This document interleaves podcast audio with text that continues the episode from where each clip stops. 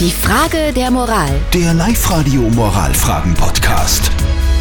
So, wir kümmern uns nach wie vor um die Frage der Moral, die von der Claudia aus Vöcklerbruck zu uns gekommen ist. Sie schreibt, ein befreundetes Ehepaar lädt, lädt gerne und oft zum Abendessen ein. Und wenn ich und mein Mann eingeladen sind, dann schimpfen die zwei ständig über die anderen Ehepaare, die gerade nicht da sind. Jetzt haben wir das Gefühl, dass die auch über uns schimpfen, wenn wir gerade nicht da sind.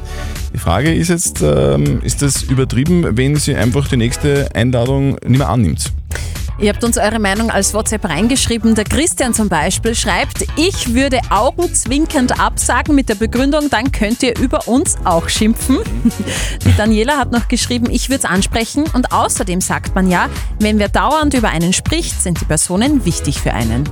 Was sagt unser Moralexperte Lukas Kehlin von der katholischen Privatuni in Linz dazu? Ist es übertrieben, wenn man zur Einladung dann mehr annimmt? Die Einladung nicht mehr anzunehmen erscheint mir die Ultima Ratio. Angebracht erscheint mir es, bei einer Gelegenheit das befreundete Ehepaar darauf anzusprechen, dass sie häufig über andere schimpfen oder sogar den Verdacht äußern, dass auch über sie in Abwesenheit geschimpft wird.